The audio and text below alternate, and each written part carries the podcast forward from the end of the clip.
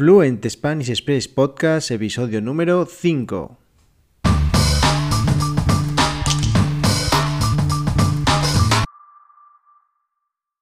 Bienvenidos, bienvenidas a Fluent Spanish Express Podcast, el podcast oficial de www.fluentespanish.express, tu academia online de español con contenidos para aprender y mejorar tu español.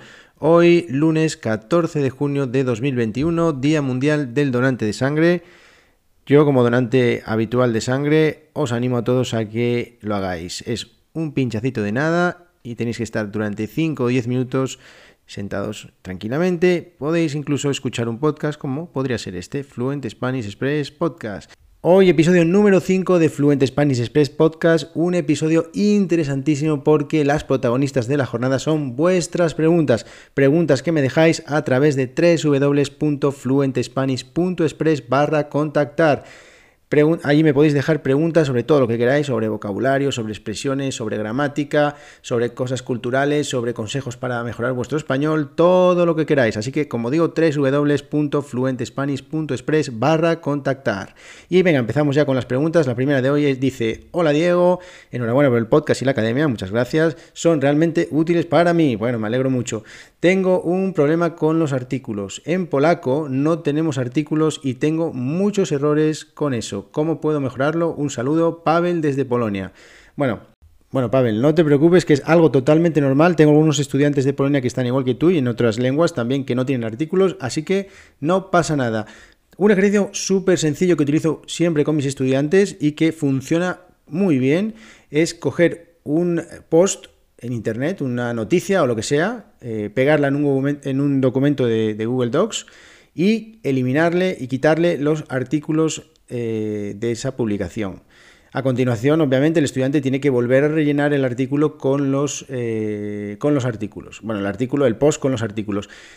Las primeras veces que se hace este ejercicio es bastante normal olvidarse muchos artículos, incluso colocarlos incorrectamente, pero poco a poco el estudiante va acertando muchísimos más y yo juego siempre un poco con los colores y eh, le digo al estudiante o marco al estudiante los colores verde cuando es cierto y rojo cuando es eh, incorrecto y poco a poco se va viendo una evolución dentro de los artículos, eh, de este ejercicio de los artículos, en el que se va viendo que en las primeras veces que se hace este ejercicio predomina el color rojo y poco a poco todo se va convirtiendo en verde y todo se va convirtiendo en verde hasta que eh, el estudiante empieza a tener muchísimos menos problemas con los artículos. Así que te recomiendo, os recomiendo a todos este ejercicio si queréis mejorar eh, el tema de los artículos, que es un tema para algunos eh, estudiantes muy complicado. Así que bueno, espero que te sirva el consejo y que lo pongas en práctica desde hoy mismo. Muchas gracias, Pavel. Segunda pregunta del día. Buenos días, Diego. He estudiado español por cuatro años. Creo que hablo con bastante fluidez, pero no soy capaz de escribir casi nada. Me falta vocabulario. ¿Qué puedo hacer? Emily desde Canadá. Bueno, Emily, pues este, en este caso te voy a dar tres consejos. Te voy a dar tres consejos. El primero, para el tema de la falta de vocabulario, leer. Es imprescindible si queremos aprender eh, palabras, leerlas en cualquier idioma, no solo en español, pero leer, leer y leer. Y bueno, hay gente que le cuesta mucho ponerse a leer. Yo te recomiendo que busques un momento del día en el que puedas establecerlo como una rutina y aunque sea leer todos los días 5 o 10 minutos o incluso leer las noticias eh, del periódico o un blog en el que sobre alguna cosa que te interesa, no sé, la cocina, el cine, la música, el deporte, lo que sea, cualquier cosa, pero todos los días leer 5 o 10 minutos de manera que vayas ampliando tu vocabulario. Segundo consejo que te doy, y este ya es directamente de escribir, es que puedes hacer de esas lecturas que estás haciendo, hacer un pequeño resumen, de manera que estás utilizando un poco las palabras que estás eh, leyendo, escribiéndolas en un texto, y eso también creo que te va a ayudar a fijar esas palabras nuevas de vocabulario eh, en, tu, en tu mente.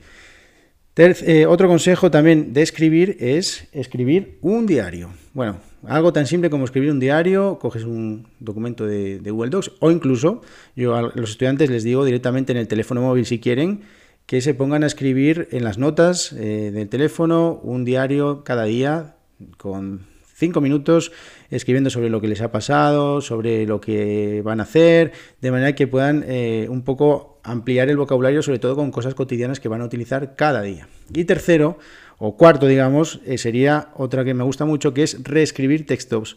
Porque este es muy interesante porque eh, te permite no solo utilizar el vocabulario de un texto que estás leyendo, sino que además tienes que buscar eh, diferentes sinónimos, diferentes maneras o expresiones de decir las cosas y creo que es un ejercicio súper, súper interesante. Así que estos cuatro consejos, leer mucho, escribir resúmenes de lo que has leído, escribir un diario y reescribir textos que estés leyendo por ahí.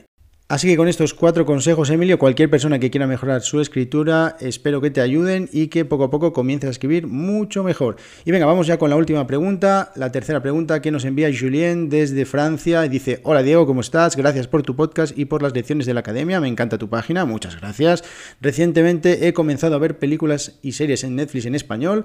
¿Alguna recomendación?